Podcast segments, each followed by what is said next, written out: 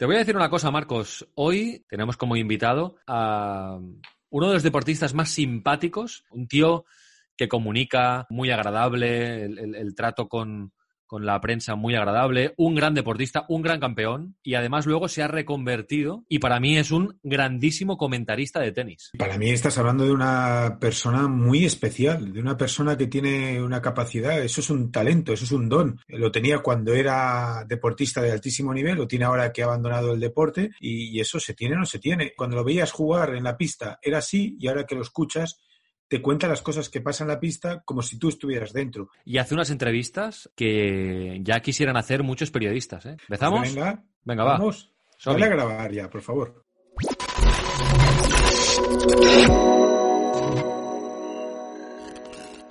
Hola, Alex. Hola. Buena tarde, ¿cómo esteu? ¿Qué tal? ¿Cómo estás, crack? ¿Cómo estáis, chicos? ¿Todo bien? Estaba aquí conectándome eh, y era medio complicado, bueno, complicado no conectarse, sino colocarse y meter todas las cosas en su sitio. Bueno, ya, vamos adquiriendo experiencia. Eh, Alex, imagino que te ha pasado lo mismo, ¿no? Sí, sí, totalmente. La verdad es que es increíble cómo hemos podido adaptarnos a todo esto y por suerte, porque si no tuviéramos la tecnología ahora, creo que la mayoría de nosotros que trabajamos en sitios diferentes de medios estaríamos bastante muertos y, lo único que es eso, es colocarte y que digas, bueno, está bien puesta la luz, esto, lo otro, etcétera, etcétera. impecable, el setup impecable, se nota que ya es un profesional de la televisión. Alex Currecha, además, eh, muy bien, porque te has puesto un polito de tenis, eh, que eso siempre, siempre viste. Sí, he pensado que igual, como cuando veo que es partido intenso, me pongo polo. bueno, Alex, eh, muchísimas gracias por, dedicarnos estos minutos hoy. Y antes que nada, queremos saber cómo, cómo estás, cómo está tu familia. Eh, le envías ya eh, de mi parte, de nuestra parte, a, tu hermano Iván, a, tu, a tus padres, a Luis, un abrazo muy fuerte. ¿Cómo estáis? ¿Cómo, cómo, cómo lleváis esta situación? Pues mira, nosotros por suerte mm, la verdad es que hemos estado muy bien, no, hemos tenido ningún familiar directo afectado. Eh, mis padres están en casa como todos desde hace muchísimos días, mis hermanos, mi familia directa, ¿no? Pues lo que son mis hijas y el hijo de mi pareja y tal, y nosotros estamos bien. Eh, bueno, pues pasando los días como podemos, trabajando mucho desde casa, haciendo mucho deporte, etcétera, que pues, supongo que lo comentaremos. Pero en general de salud, pues muy bien y, bueno, pues en ese sentido no nos podemos quejar porque al final sí que es cierto que los amigos que tenemos que lo han vivido directamente, que han perdido familiares y que lo han pasado ellos mismos, pues claro, es otra película, ¿no? Eh, cuando tú lo pasas sin síntomas, sin, sin, tener nada y sin saber si lo has pasado o no lo has pasado, etcétera, pero estás bien, pues lógicamente todo ayuda. Mm. Una de las cosas que está haciendo Alex Currecha en, este confinamiento, eh, a las que se está dedicando, entre muchas otras, y ahora lo comentaremos, es un podcast. Y quiero empezar por ahí mm. porque es una de las novedades del, del confinamiento y para mí ya es un podcast que tengo en mi, en mi menú de, Apple Podcast habitualmente, eh, subidos a la red, un podcast que haces conjuntamente con, un extenista argentino, amigo tuyo, que se llama Javier Frana, que curiosamente, Alex, he estado mirando y eh, es el jugador al que le ganaste la final de tu primer título ATP en Buenos Aires, en el año 94. Pues sí, Raúl, increíbles de la vida. En el año 94 yo jugué la final contra Frana final de año, 13 de noviembre. Quiere decir que habíamos jugado toda la temporada. Yo no he ganado nunca un título. Él es argentino, jugábamos en Buenos Aires y le pude ganar de milagros seis el tercero, que bueno, en una situación límite, pues bueno, tuve que gestionar muchas situaciones difíciles. Era jovencito, tenía 20 años solo pero bueno, y a partir de ahí, pues bueno, ya que sacas el tema del podcast, eh, hace pocos días, de hecho, hablando contigo, te dije, ¿no? No sé muy bien para qué haces el podcast. Yo mismo te preguntaba a ti, no sé muy bien para qué hago el podcast, ¿no? Y lo hacemos, en mi caso, para divertirnos, para aportar diferentes puntos de vista de gente que ha vivido situaciones eh, en el mundo del tenis, en el mundo del deporte, etcétera. Y bueno, hacemos algunos nosotros dos, eh, Javier Frana y yo, y después, en algunas ocasiones, pues también incorporamos algún invitado. tampoco queremos ser muy pesados, no, queremos ir detrás de la gente, pero bueno, vamos creciendo, vamos haciendo y, no sé muy bien dónde nos va a llevar ni dónde queremos ir, pero sí que es cierto que hasta el momento lo hacemos para, disfrutar, que creo que es una, ventaja muy grande. Marcos dice, ¿algún invitado? Nada, han tenido a Gabriela Sabatini, y a Carlos Moyá. Casi nada, ¿eh? Casi nada. Yo creo que el tema, Alex, del, podcast es muy interesante porque sin, sin, ningún esfuerzo, entre comillas, estáis compartiendo experiencias y estáis compartiendo conocimiento. Y eso para mí es fundamental. Es decir, tú, nos, tú lo cuentas ahora con toda naturalidad, pero no sabes que en la otra parte del mundo, en Argentina, en China, en Japón, hay alguien que de repente se conecta y escucha lo que vosotros estáis contando y puede servir incluso hasta de inspiración, sin, sin que vosotros busquéis eso. ¿no? no sé si me explico. Sí, sí, bueno, Marcos, te, agradezco y, te saludo porque con Raúl nos, nos conocemos muy directamente, pero contigo, pues bueno, no, no tengo la, la, fortuna de haberte visto así en persona. Y cuando me lo planteó Raúl, pues bueno, me hizo ilusión. Es, el único tema es buscar el momento, ¿no? Porque cuando acabe esto tengo conexiones con Eurosport, eh, además coincidía que bueno que estamos de celebración también del cumple de mi hija, o sea que bueno, muchas mm. cosas. Hombre, felicidades. Y creo que coincide con el cumpleaños de la hija de Marcos, o sea que mira, el 20 de mayo todo redondo. 20 de mayo. Ah, 20 de pues mayo del 95 nació mi hija. Pues mira, mira, el 2005. Ah, pues mira. Eh, sí, sí, sí. Y bueno, y lo que tú dices, sí que nos estamos dando cuenta que la, gente lo, agradece y lo valora muchísimo, porque para ti es algo, podríamos decir, como dices tú, que no te cuesta ningún esfuerzo, que prácticamente no preparas nada, porque es simplemente lo que te viene. Sí, sí, que antes decimos, bueno, ¿qué tema queremos tocar? ¿no? Mm, y a mm. partir de ahí fluye. Y yo no sé lo que va a explicar Frana, ni, yo mismo sé lo que voy a, contar.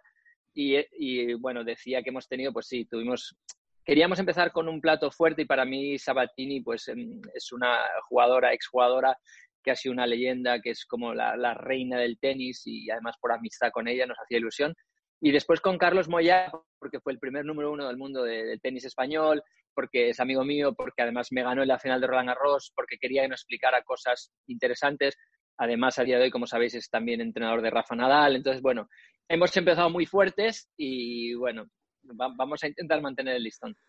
Ah, seguro que sí, seguro que sí. Hablaba ahora de, Eurosport, eh, Alex Currecha es eh, habitual comentarista de Eurosport y bueno, Marcos me decía esta mañana cuando preparábamos la charla que mm, en principio ibas, ibas a ir a Tokio a los Juegos Olímpicos porque creo que Eurosport ha visto tu potencial, Alex, y creo que ibas a traspasar ya la frontera del tenis y ibas a ir como, como bueno, pues como todoterreno a hablar de, deporte en, Tokio.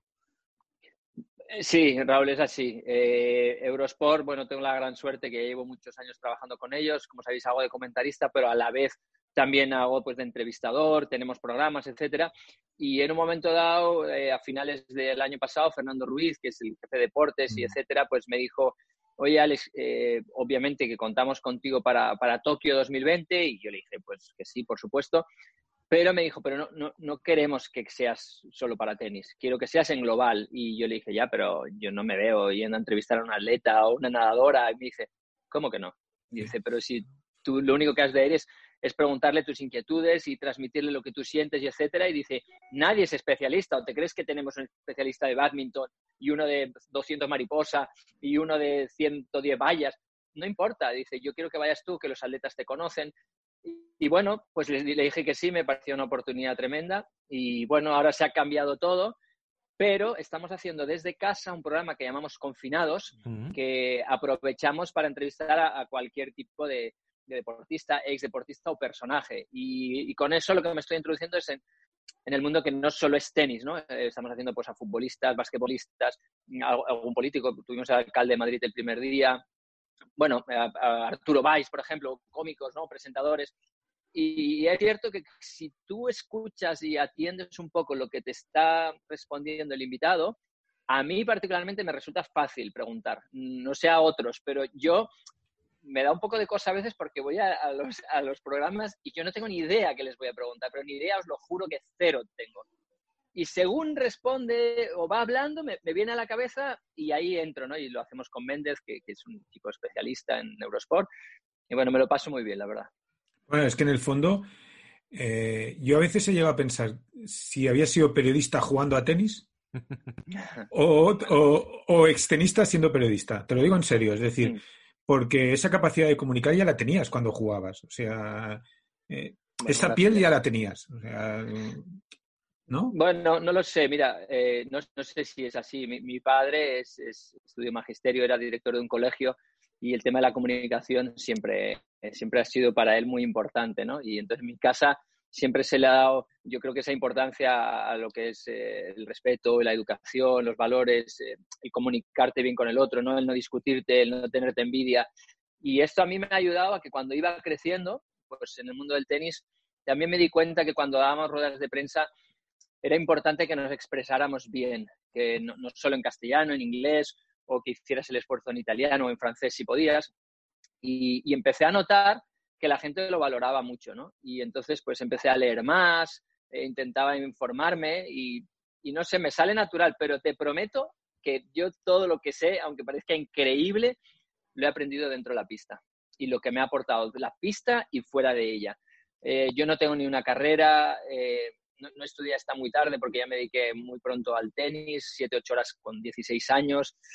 Y, todo ha sido a base de, ir aprendiendo de la vida, por decir algo, ¿no? De experiencias, no tanto de, eh, bueno, pues de estar en una, universidad al uso. Sí, pero es que eh, el tenis en ese aspecto, hay, hay, deportes que no lo son tanto, pero el tenis es muy duro, estás muy solo, siempre estás mm. muy solo, siempre. O sea, con 15, 16 años, eh, mm aunque seas muy bueno, aunque tengas un talento especial como tú tenías, ahí estás solo, o sea, viajas solo, ¿no? Ahora, ahora es verdad que se viaja con grandes equipos, pero bueno, eso también es mentira, es el top 100. Si vamos del top 100 hacia abajo, que luego podemos hablar, pero tú estás solo, mucho tiempo. Bueno, vas creciendo y, tienes un equipo, es verdad, como dices ahora, Marcos, que, tienes más gente ahora que antes. Ahora hay una infinidad de, de, gente que cada uno se ocupa de lo suyo. En mi época yo tenía el coach, ¿no? Y, yo empecé a invertir en un preparador físico para que viajara conmigo. Eh, yo no era muy corpulento, no era muy fuerte, entonces necesitaba desarrollar mucho mi físico, mi mentalidad para aguantar. Y recuerdo que cuando empecé a invertir en un preparador físico, muchos de mis compañeros me decían que si estaba loco, que cómo me podía gastar tanto en viajar con un preparador físico. Y yo les decía, no me estoy gastando, estoy invirtiendo yo quiero ser top 10, yo no me quiero quedar el 50 del mundo y si no invierto y no mejoro y no me desarrollo, nunca lo seré. Entonces, bueno, al principio sí que era un gasto porque hasta que no encuentras pues un poco la, vuelta, pues eh, es difícil, pero poco a poco fui creciendo, fui ganando más partidos, más títulos y yo creo que fui un afortunado, a pesar de que reconozco que entrené, pues bueno, desde los 10 años pues cuatro horas cada día, ¿no? Y eso al final, pues la recompensa ha sido muy gratificante. Mm. Yo, ahora estoy en un momento muy tenis, Alex, oh. porque eh, voy tarde, lo sé, porque este libro ya tiene... Un poco tarde, un poco tarde. No pasa nada. Pero, pero bueno, ahora en el confinamiento eh, me ha llegado el momento, eh, muchos inputs y digo, no puede pasar ni un día más. Lo pedí en Amazon, no me voy a esconder, y lo tengo y bueno, voy, voy... Yo también lo tengo. Sí, un poco menos de la mitad. Y el otro día se lo comenté a Alex y me dice, yo salgo un par de veces en el libro, mm. pero no he llegado porque todavía estoy en el Agassi que, que empieza a jugar Grand Slam, 17, 18 años, con sus, con sus vaqueros eh, rompedores, con su... ya tiene problemas de pelo. Bueno, estoy ahí en ese momento. bueno, hazme un spoiler, Alex. Bueno, ¿qué te pareció el libro, por cierto? Y la figura de Agassi. Y hazme un spoiler, ¿dónde te voy a encontrar aquí?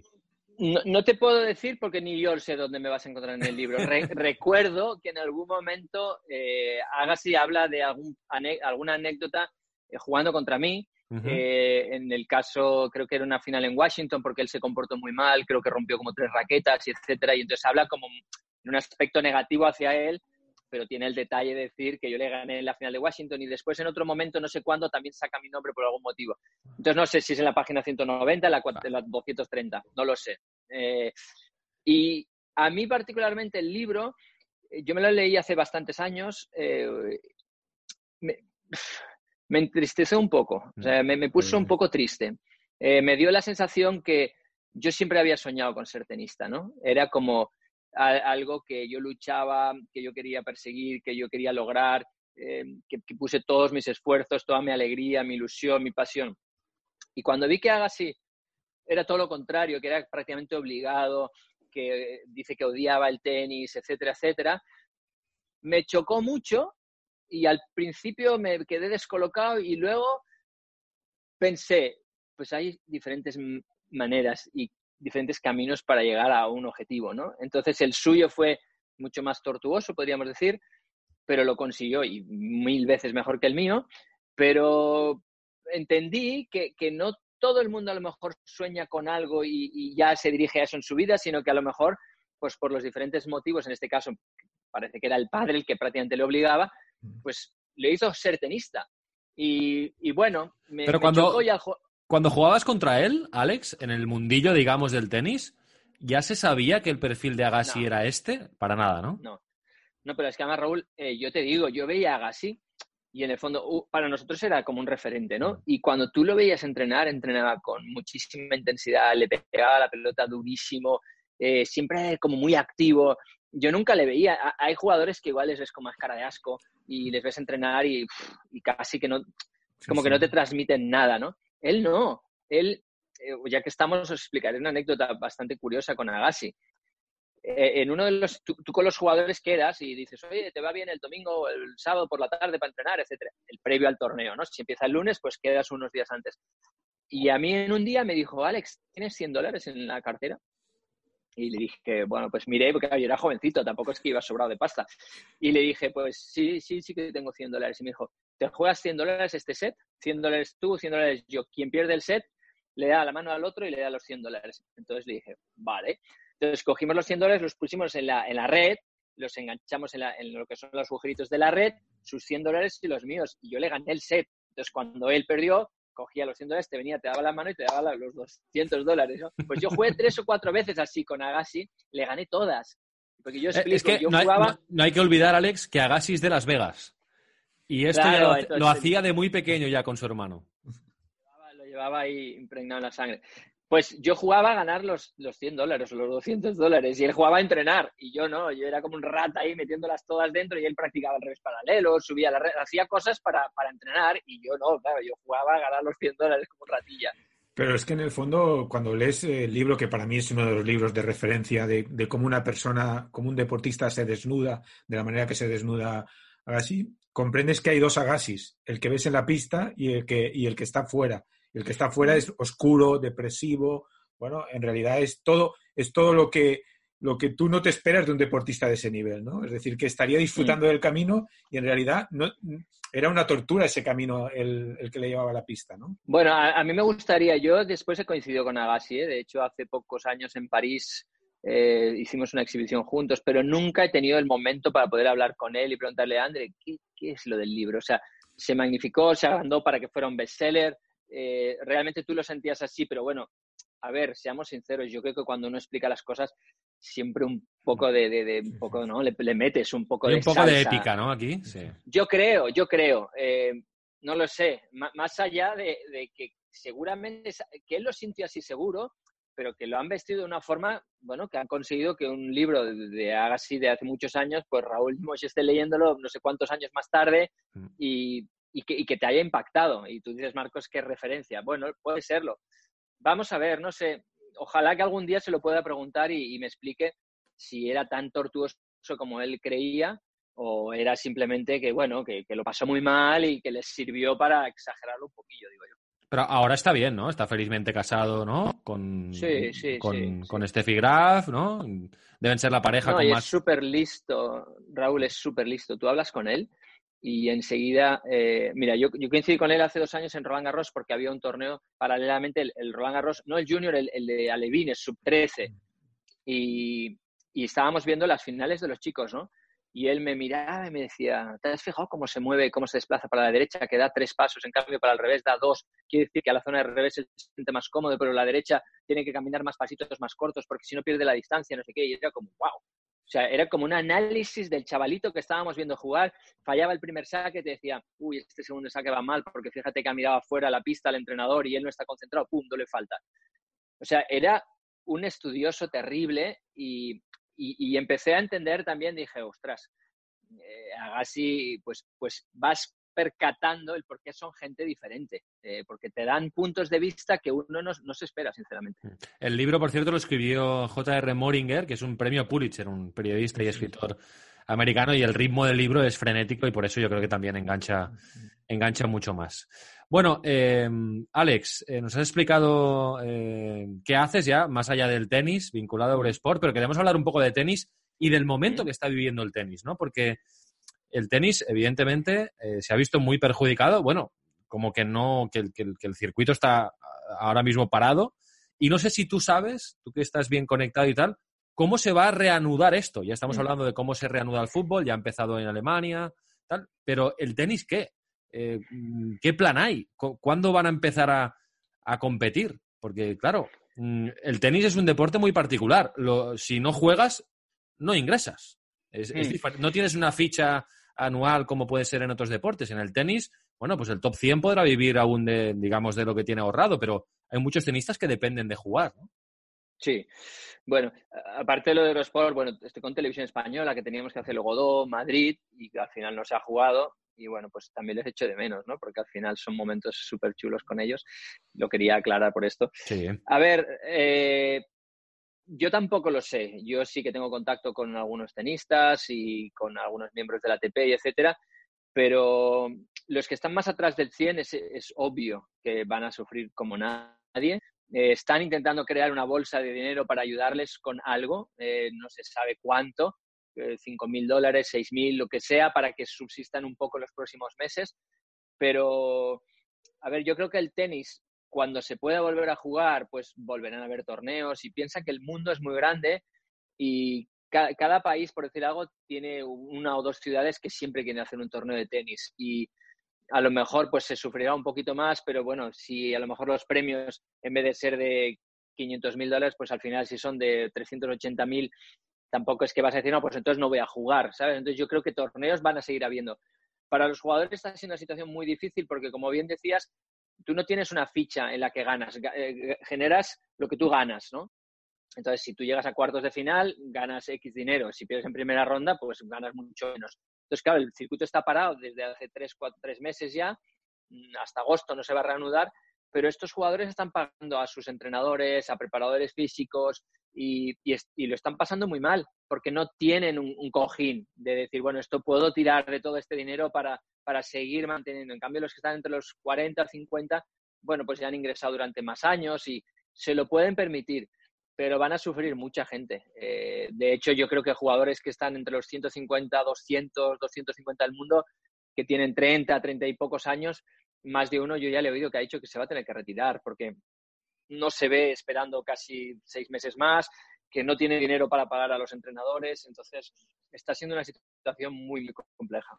Sí, además hay un componente que al tenis le falta un, liderazgo. Es decir, es verdad que los jugadores están fuertes, eh, Djokovic, Nadal, Federer, pero le falta un liderazgo porque fíjate el, ejemplo de Roland Garros, que de manera toma esta decisión, sí. Sí, toma esta decisión y me da igual lo que pase, provocando el, el Gran Slam de Estados Unidos. Es decir, en Francia, que sabes que es un tema de mucho debate, eh, todo el tema de, de, Roland Garros, se está echando de menos un liderazgo de decir, eh, hacia, hacia dónde va el tenis, cuál es el camino que necesita el tenis hmm. después de una crisis de esta dimensión, que es una crisis mundial, ¿sabes? Pero eh, es que el problema que hay es que existe la ATP. La ATP es la Asociación de Tenistas Profesionales, pero después está la ITF, que es la International Tennis Federation, y después están los Grand Slams que más o menos hacen lo que quieren. Entonces, es complejo, porque Roland Garros porque dijo, oye, yo no lo voy a jugar en junio, porque se, se adelantó y dije, junio va a ser imposible, jugamos en septiembre, o pongo la fecha de septiembre, gano tres o cuatro meses, porque sabía que ponerse de acuerdo con, tantas instituciones distintas iba a ser tan difícil. que después están los chicos, después está la WITA, que es el Women Tennis Association. Entonces, eh, para ponerse de acuerdo es tan complejo que ellos pasaron de todo y dijeron, eh, nosotros vamos a la nuestra. ¿Que se les criticó? Sí, pero yo digo, y yo lo dije en su momento, que si bien me hubiera encantado eh, ¿no? Que, hubiera sido más romántico todo y más bonito y una gran reunión y a ver qué decidimos, yo también les entendí. Ellos al final dijeron, oye, sabemos que en junio esto no se va a jugar, lo posponemos hasta mediados de septiembre. Quien pueda jugar, que juegue, y quien no pueda, que no juegue. Eh, ya, ya, sé que suena feo, pero en, el fondo creo que este año va a ser un poco así. O sea, los próximos meses eh, es que vamos a hacer todos y pues vosotros con entrevistas eh, pues aquí, ¿no? desde casa, nosotros lo mismo. Eh, es que tengo un invitado, no, no lo hagas porque igual será mejor que lo hagamos para otro, yo sé, otro programa en televisión, en plató. ¿Quién sabe si se va a tener un programa en, en televisión, en plató? Entonces es como, oye, trae para aquí, hagamos, vivamos al día, nunca mejor dicho. Esto nos ha demostrado que tanto plan a largo plazo y de repente nos quedamos aquí bloqueados, nos pilla el virus este y nos envía a todos a tomar por saco. Entonces, hay que tomar decisiones, aunque nos cueste. Eh, otro tema es si Roland Garros se va a poder disputar o no, porque esta misma semana, por ejemplo, en Francia se ha suspendido la Ultra Trail del Mont Blanc, eh, que se hace a finales de agosto y no se va a realizar. De acuerdo, que es una carrera con más contacto físico que un torneo de tenis, pero bueno, vamos a ver si se puede hacer Roland Garros y en qué condiciones, ¿no? De, asistencia de público, etcétera, etcétera. Es que yo tengo dudas. Eh, de hecho, el, único que todavía no ha dicho nada es el Open de Estados Unidos, el US Open, que se juega en Nueva York. Y yo pienso que va a ser muy difícil que empiecen a final de agosto a jugar en Nueva York como si nada. Ya nos han dicho que en caso de jugarse, lógicamente va a ser sin público, que van a reducir lo que son los recoge pelotas, los jueces de línea, etcétera, etcétera. Pero claro, pero luego tiene que haber un servicio de, bueno, de restaurante para los jugadores, lo que son los fisios, o sea, va a haber contacto. Entonces, no, sé cómo lo van a montar. Y de cara a Roland Garros, eh, no sé, a mediados de septiembre, que, que en París esté todo como si nada, imposible para mí. Lo único que no tengo tan claro es si a lo mejor sí, si los jugadores pueden, pero hay tantas nacionalidades distintas, porque claro, fíjate, España sigue, seguimos una fase, no sé si estoy en la 0, en la 0 y medio, en la 0,3, ya no sé en qué fase estoy yo, pero casi toda España está casi parada. Otros llevan tres semanas o cuatro entrenando. Eh, unos, si, si, tú como español, yo viajo a Francia, no sé dónde, igual me ponen en cuarentena. Entonces, mm. ¿cómo vas a ponerte un jugador? No, a ver, señor Nadal, usted 15 días sin poder salir. A usted, a ver, Dominic Team, ah, no, sí, los austriacos sí que pueden entrenar, pueden venir. No, sé cómo lo van a hacer. Y, y, esto, te acabo de hablar de dos. Estamos hablando de 128 chicos, 128 chicas, doblistas, entrenadores, preparadores físicos, fisios. Claro, eh, yo creo que se lo van a pulir. O sea, van a decir, mira, juniors no van a jugar. O, lo, reducen un poco, pero aún así lo veo de verdad que muy, muy difícil. Mm. Y, luego está el tema de, cómo ha afectado este confinamiento a los tenistas, porque claro, eh, bueno, ha afectado a todo el mundo del deporte, de acuerdo, pero bueno, hay deportes que en casa pues te puedes, puedes seguir manteniendo la forma, que los tenistas también, pero el tacto, o sea, los tenistas, desde que empiezan a jugar a tenis con 4, 5, 6, 7 años, cada día de su vida, cada día de la vida, cogen la raqueta, el tacto con la raqueta, ¿no? El, el, grip, ¿no? Sí, feeling y... Vale, igual la han cogido en casa, pero cogerla por coger. Alguno igual tiene alguna pista de tenis, pero... Sí, alguno quizá tiene, pero es verdad que... A Federer lo vi jugando a, frontón, creo, en, en su casa, ahí en Suiza. O, sí. sí, pero no. Eh, no, pero el, problema del tenis son las sensaciones. Tú piensas que tú entrenas cada día y dejas de jugar un día y al día siguiente te sientes raro. Por un día. O sea, cuando eres profesional, casi, casi no descansas porque tú sabes que tu cuerpo cuando no juega y cuando no coge la raqueta y no se mueve, se siente raro. Entonces, por más que hayan hecho físico en casa, que se hayan ejercitado, etcétera, lo van a pasar fatal. O sea, las sensaciones van a ser horribles. Yo creo que solo los que sean muy fuertes de cabeza van a saber cómo gestionar esa situación. No tengo ni idea si los veteranos lo van a gestionar mejor, si los jóvenes. Por una parte, pienso que los que más experiencia tienen lo van a gestionar mejor, porque cuando tú vayas y te sientas fatal, mm, vas a decir, vale, esto ya me ha pasado antes, he estado lesionado en otras ocasiones. Y por otra, pienso que los jóvenes a veces les da medio igual todo, ¿no? Es como que, va, eh, les importa un poco un pimiento, ¿no? Y dice, bueno, pues no me siento bien, pero yo le pego igual, y si la meto bien, y si no me da igual. Y eso eh, también puede jugar a su favor. Son más jóvenes, los mayores saben que, el tiempo está siendo una cuenta atrás, ¿no? O sea, Federer sabía que este era su último año o el que viene, y ahora dices, vale, se ha refrescado un poquito, pero a medida que pasan los meses... ¿Y cómo, cómo se, ha operado, eh? ¿Cómo se ha operado en el momento justo el tío, eh? Lo comentaba Carlos Moya en, vuestro podcast el otro día. Dice, el tío es un reloj suizo, ¿eh? Ha sabido operarse para no perderse casi ni un partido. Sí, pero luego la cabeza, ¿cómo la reactiva? Una cosa es el cuerpo, pero ¿cómo reactivas la cabeza, las distancias, cómo mides todo eso? O sea, volver me, me preocupa más el físico, ¿eh, Marcos? Por eso. Me preocupa más el físico que la cabeza, porque la cabeza ellos son, son genios. O sea, aparte de la que eh, si pues, hicimos un ejemplo aquí está Nadal, Djokovic y Federer, si fuéramos nosotros tres, que no lo somos, eh, son, son diferentes. Eh, gestionan situaciones que ninguno de nosotros hemos vivido nunca. O sea, o yo he podido vivir una parecida, pero ellos es constantemente. Entonces, mm, yo creo que para ellos no va a ser tan difícil a nivel mental como a nivel físico, tenístico. Eso les va a costar un montón. A nivel mental, ya saben que, que el tenis súper difícil, que, es complejo, que no se van a encontrar bien, que van a ganar partidos jugando de pena. Cambio, cuando tú eres joven, todo eso a veces no, como que no lo sabes aceptar también, ¿no? Entonces, yo, tengo interés en saber, pero está claro que ha perjudicado a todos. No, es imposible que, bueno, ¿quién va a me ha beneficiado? Ninguno. O sea, esto es una matanza para todos. Oye, ¿qué momento del tenis estamos viviendo, Alex, con estos, con el Big Three, eh, con, estas tres bestias mm, que ya sobrepasan la frontera del tenis? Eh? Yo creo que estamos hablando de tres de los grandes deportistas de la historia, más allá del tenis. Eh. Y qué duelos que, está vigente, que, ya tienen su edad, han pasado los 30 a los 3, pero están ahí y siguen siendo los tres mejores del mundo, ¿no?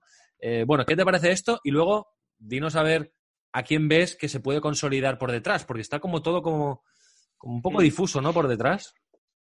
Sí. Bueno, la, con la, next, Generation no acabamos de, afinar, ¿no? Mira, no lo sé. Lo de la Next Generation, yo creo a veces que, eh, que tampoco se es justo con la Next Generation, porque mm, no, todo el mundo eh, ha acabado ganando Grand Slams, o bueno, yo sé yo mismo, ¿no? Que dices, oye, has tenido una buena carrera y al final perdido dos finales de Grand Slam, ganó un Masters, una Davis, etcétera, pero la Next Generation ya hay jugadores que han ganado un Masters mm. como Chichipas, como Dimitrov, es verdad. Tim ha jugado varias finales de Grand Slam. Ahora, que no están desbancando a, a los que hay delante. Bueno, yo, tampoco llegué y desbanqué a Sampras y a Gassi que estaban delante mío. Y vino Moya y sí, nos pusimos número uno, pero Moya ganó un Roland Garros, Ferrero ganó un Roland Garros. Entonces, en algún momento ellos también lo van a hacer. Eh, ¿Que les está costando un poco más de lo que igual parecería o de lo que estábamos acostumbrados? Sí, pero es por lo que yo creo que los tres que están arriba son de verdad que creo que especiales. Y los de abajo también, la, la juventud de hoy en día, pues también ha cambiado la vida, tienen otras inquietudes, eh, no podemos negar que, ellos pues son muy buenos y estando el 5 del mundo, no sé, igual la cifra me paso, ¿eh? pero igual ganan 10 millones de euros al año, estando el 5 del mundo. Mm. Y tú a veces te planteas, no es todo el dinero, ¿no? Es, depende de la ilusión que tú tengas, pero cuando tú a veces crees que el que está el 5 del mundo y ha ganado 10 millones o 15 ese año y tú estás diciendo, es increíble, ¿cómo no, no han ganado aquí? Y el otro igual te puede decir, oye, ¿tú crees que yo tengo que estar muy preocupado por estar el 5 o hacer el esfuerzo de la vida y no sé si voy a estar el 2? Pues estoy bien así. Entonces, a veces creo que, nosotros somos los que a veces mm. estábamos un poco equivocados, que yo perdía un partido en Grand Slam y me pasaba tres semanas crujido de cabeza. Y yo ahora veo a algunos de ellos que pierden 7-5 el quinto en semis y por la noche me voy a cenar por ahí y me encuentro en un restaurante partiéndose de risa con sus compañeros y me deja helado pero pienso, pues igual que estoy equivocado. ya, ya, ya, ya. Sí, sí, y, además está el tema de la comparación, que claro, compararlos con el, con el Big Free es injusto. Nos pasará lo mismo en el fútbol, Marcos. Comparar a los que van a venir después de Messi y Cristiano, pues no, pues a nivel de números, pues no, no va a haber comparación. no, es imposible, es imposible. Y además, porque yo creo que también la longevidad de los tres es muy grande. Es decir, cualquiera de los tres podía haber dicho, ya está, llevo 10 años, 12 años a este nivel, ahí está. Bueno, es que en el caso de Nadal, Marcos, puede ser precoz, o sea, puede, puede, puede ser, no creo que esté muy lejos de ser el, más joven en ganar Roland Garros, y luego por detrás puede ser el más viejo, si sigue. Sí, es que estarán cerca a todos, pero yo lo que creo es que ellos eran muy buenos, eran especiales, etcétera, pero a medida que han ido pasando los años, es como que han visto que podían hacer más historia, ¿no? O sea, eh, se han retroalimentado, se han retroalimentado. Claro, y, cuando han visto que uno tenía siete Grand Slams, igual no se lo planteaba, pero cuando rompe la barrera del 10 y uno veía que el otro tenía 15 y entonces otro tenía 12 y otro tenía 10 y decías, ay, pues todavía me veo con fuerza y, ganaba uno y, y sumaba otra vez entonces el otro le volvía a ganar Wimbledon y Federer se le escapaba un poco. Y venía Rafa y ganaba el Open de Estados Unidos. Y luego llega Djokovic y gana en Australia. Es como que cada vez, han, yo creo que han ido sintiendo que cada uno de ellos podía ser el mejor de la historia. Y, esto les ha hecho como correr uno detrás del otro. Porque yo no creo que cuando tuvieran 22 años sentían que iban a poder ser el mejor de la historia. E, es simplemente que han dicho, bueno, tengo tres Grand Slams, qué bien, me veo con fuerza. Entonces, e, eso es lo que yo siento, porque mm, conociéndoles bastante a todos y, habiendo jugado con Rafa con Federer, cuando tú jugabas con ellos eran muy buenos y les notabas algo, pero es que después se han convertido en máquinas. Ahora lo hacen todo bien, tenísticamente, físicamente, mentalmente. Y eso es lo que yo creo que a medida que han pasado los años han mejorado por eso, ¿no? Me parece a mí. Y son capaces, incluso, como es el caso de Rafa, de cambiar su manera de jugar. que es, que, es de locos. Es decir, si tú habías jugado de una manera que te había dado éxito, que te había dado todo, pero de repente cambias la manera de jugar y sigues ganando. O sea, es, esa reinvención, que es una palabra que está de moda, que a mí que a mí no me gusta, porque yo creo que cada día te tienes que reinventar y no abandonar la zona de confort. No, cada día tienes que salir de la zona de confort. Pero eh, Rafa eh, tiene esa capacidad de decir, no, ahora voy a cambiar la manera de jugar a tenis. Y la ha cambiado. Sí. Es que yo no sé esto, esto de la reinvención, yo no lo sé. Yo, yo creo que es más el readaptarte, ¿no? Es como mm. que tú te has de adaptar. Yo no sé si te, es que te has de reinventar. O sea, yo creo que eres tú, pero la diferencia más grande es que es como ahora. Yo me he tenido que reinventar para hacer entrevistas con el iPad. Y, bueno, no sé si me he reinventado, me he, adaptado, ¿no? Digo yo, ¿eh? no sé. Eh, y en el caso de Rafa, eh, es alucinante ver cómo él jugando con un sistema de juego pues iba ganando mucho y, se dio cuenta que o, realmente mejoraba unos aspectos en su, en su movilidad, en su forma de jugar y de golpear y de pasar la mano, o no hacía daño a sus rivales. Y Federer lo mismo. Federer eh, parecía que con Rafa aquí arriba al revés no podía y de repente llega a la final del Open de Australia hace dos o tres años y le gana y se crece y a partir de ahí no no ha vuelto a perder nunca más con él Djokovic tres cuartos de lo mismo. Entonces, entre ellos han ido mejorando. Y lo que a veces se dice es que gracias a ellos he sido mejor y, parece que sea como para quedar bien. Yo de verdad que lo pienso que es así.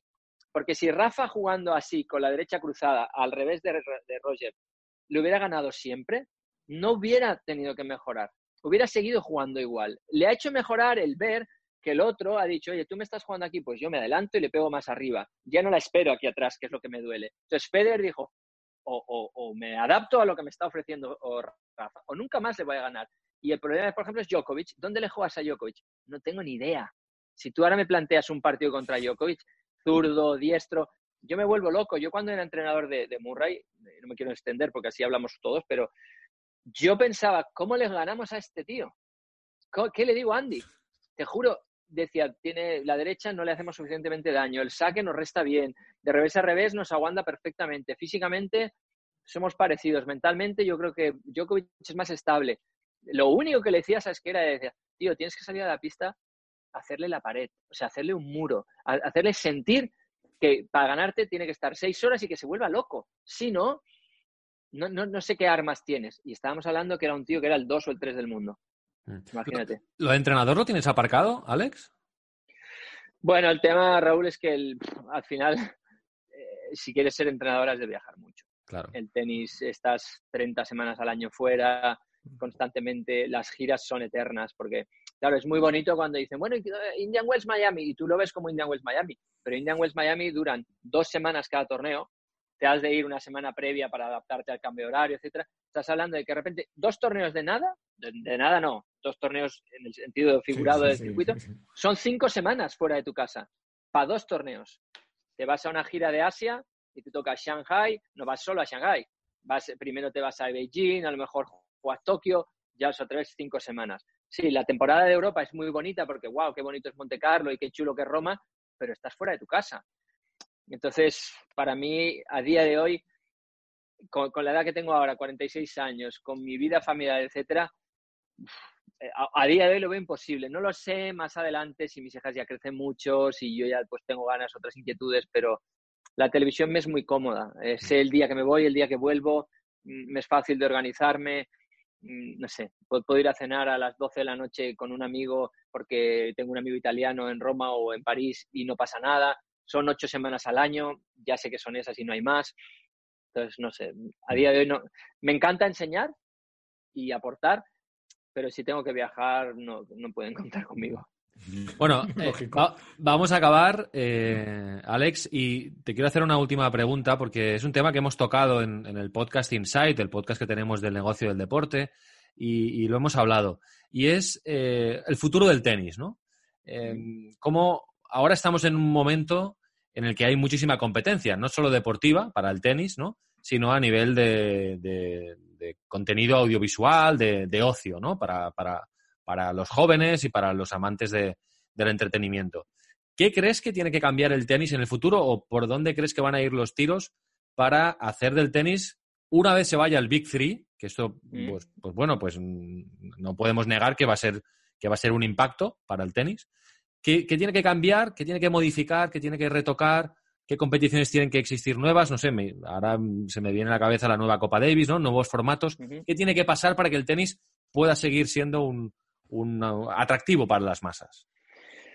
Bueno, a ver, es complejo, ¿eh? eh está claro que, todo ha cambiado y que los jóvenes, para que se enganchen al tenis, o lo llevan muy en la sangre y de dentro, o es difícil que, un joven de 18 o 20 años que el tenis no le interesa mucho que se enganche a un partido de 5 horas. Eso es literalmente imposible.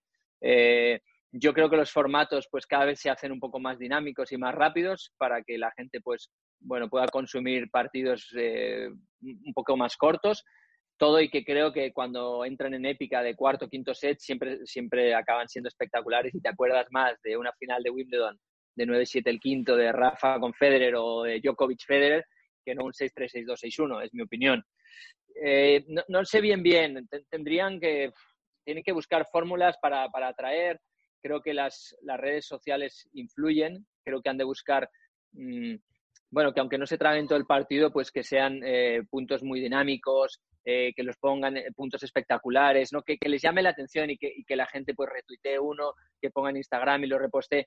Todo eso hace que, que el tenis sea más visible y un poco más atractivo, porque decirle a un chaval de 20 años ahora que se traiga un partido de cuatro horas en tierra de Rafa contra Djokovic, o, amas el tenis, es imposible que lo haga. En cambio, si tú le pones puntos distintos y dicen, wow, qué fuerte lo que ha hecho este tío, y etcétera, igual les engancha un poco. Entonces, yo creo que se consumirá más cortos eh, espacios. Los, highlights. Sí, los highlights. Un poco de highlights y ya está, sí. Porque lo demás va a ser difícil. No, no tanto porque se vaya el Big Three, ¿eh? es más, yo creo, por las nuevas generaciones. Eh, aunque esté el Big Three, no, no se enganchan los nuevos, porque hay muchísima oferta, Mm. Eh, piensa que cada uno en casa, no sé si tenéis hijos o no, pero cada uno en mm. casa, cada uno está, bueno, antes has dicho que sí, eh, está con su móvil. Eh, yo miro mi serie mi iPad, mi mujer mira la suya a veces, mis hijas otra, el hijo de Martina otra. Tenemos la de tres que de repente quiere mirar también el iPad porque dice, ¿y dónde está mi móvil? Nos dijo un día. Yo tengo, ella tiene tres años y dice, papi, yo he pedido un móvil a los Reyes Magos, porque todos tenéis un móvil. no, campeona, a ti no te toca un móvil. Pero no sé, es, que es complejo, es complejo, la verdad. Sí, han cambiado, ha cambiado la forma de, consumir ocio, está cambiando, ¿no? No es que haya cambiado, es que está cambiando y lo estamos viviendo en, directo. Bueno, eh, Alex, pues nada, muchísimas gracias por, esta charla. Eh, me lo he pasado genial. Tú, Marcos, espero que, igual, supongo lo mismo. Un placer. yo, sigo, yo, sigo, teniendo la duda de si eras periodista jugando a tenis. ¿eh? No, yo te lo he contestado. Yo de entrada, una, no soy periodista, lo respeto muchísimo porque yo no he estudiado para ello, o sea que. No hace falta estudiar. no hace falta estudiar. Este es un oficio que no hace falta estudiar. Gente como tú es bienvenida, Alex. No, te no hace falta estudiar. Bueno, esto es, lo que les pregunté. ¿eh? No, pero es un oficio, perdón, Alex, que necesita a gente que más que pregunte, que escuche. Antes lo has dicho. Eh, gente que escucha, eh, cuando tú escuchas a otra persona, estás aprendiendo de esa persona. Eso es inevitable. Y hay mucha gente que no escucha. Y gente curiosa. Sí, sí. Hmm.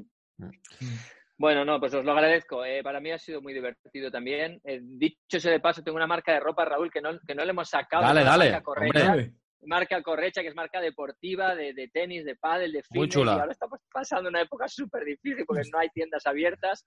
Y bueno, eh, lo digo porque, bueno, ya, ya que la tengo, pues me hace ilusión y es difícil. pero no, no he sido periodista cuando jugaba Marcos, pero sí que cuando jugaba de lo que te digo, aprendí cosas que luego me han servido para, la vida, simplemente, no, no, mm. no, nada más. Bueno, pues te oímos en el podcast, te vemos en Eurosport, en Televisión Española, allí donde estés, te, seguimos en las redes sociales. Alex, muchísimas gracias. Muchas gracias. Y un fuerte abrazo para la familia. Muchas gracias por vuestro tiempo. Que vaya bien. Salud. Hasta luego. Chao, chao. chao.